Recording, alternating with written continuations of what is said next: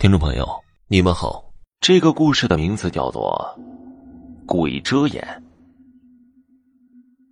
大伯是个见过世面的人，轻易不谈鬼神，在村子里边算是有点威望，所以他说的话，我当然信。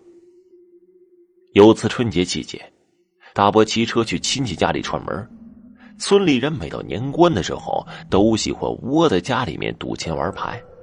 路上行人稀落，感觉冷冷清清的，不像庄子里面热闹。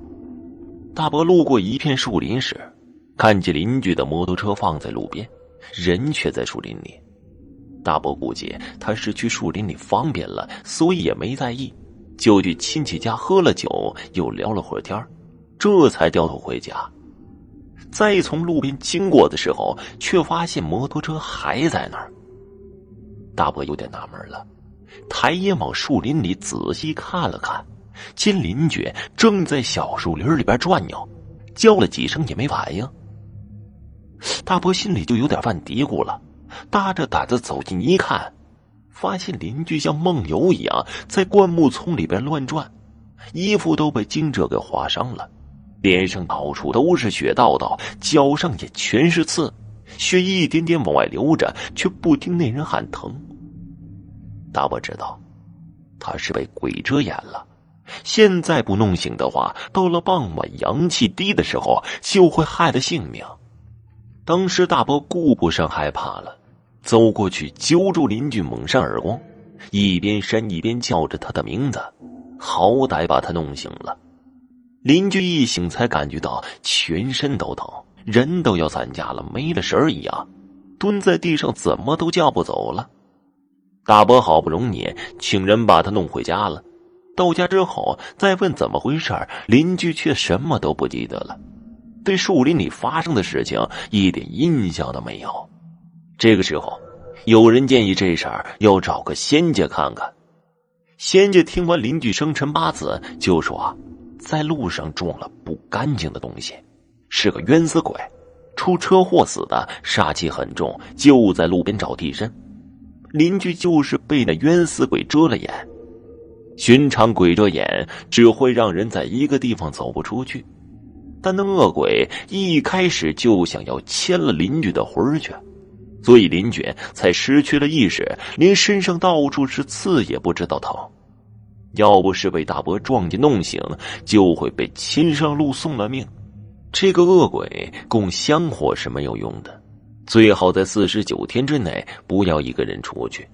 四十九天之后，那恶鬼自然就会去找别人。此外也没有什么好办法。邻居是个胆小的人，平日里就信什么鬼啊神啊的，被仙家这样一说，更是牢记在心。此后，果然和老婆步步不离，就连晚上出来上厕所都要老婆陪着。好容易熬过了四十九天，都以为事情结束了，冤死鬼也该放手了，邻居也就放了点心。他老婆也是被他烦坏了，没了太多的防备。可是谁都没想到，后来还是出事了。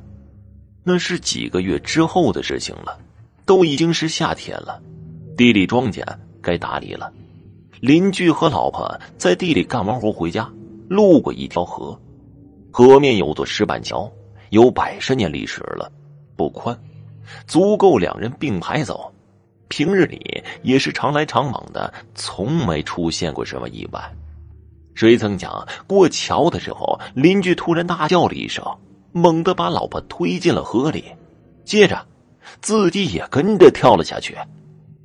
老婆后来自己爬上了岸，上岸之后急忙跑到村里喊救命。几个村民跟着到了河边，把邻居捞上来的时候，邻居被水草给缠住，早已经淹死了。死的时候，脸上表情恐怖异常，身体也缩成了一团，不知受了什么惊吓。据邻居老婆说，他被推下去的时候，清楚的听到他尖声喊了句：“右车，小心。”可是这桥两边根本就不能过车，只是两条青石板而已。村里人都说邻居阴气太重，还是被恶鬼牵去了。几个月小心，躲开了阳间道，却没避过黄泉的路。好了，这个故事就讲完了，谢谢大家的收听。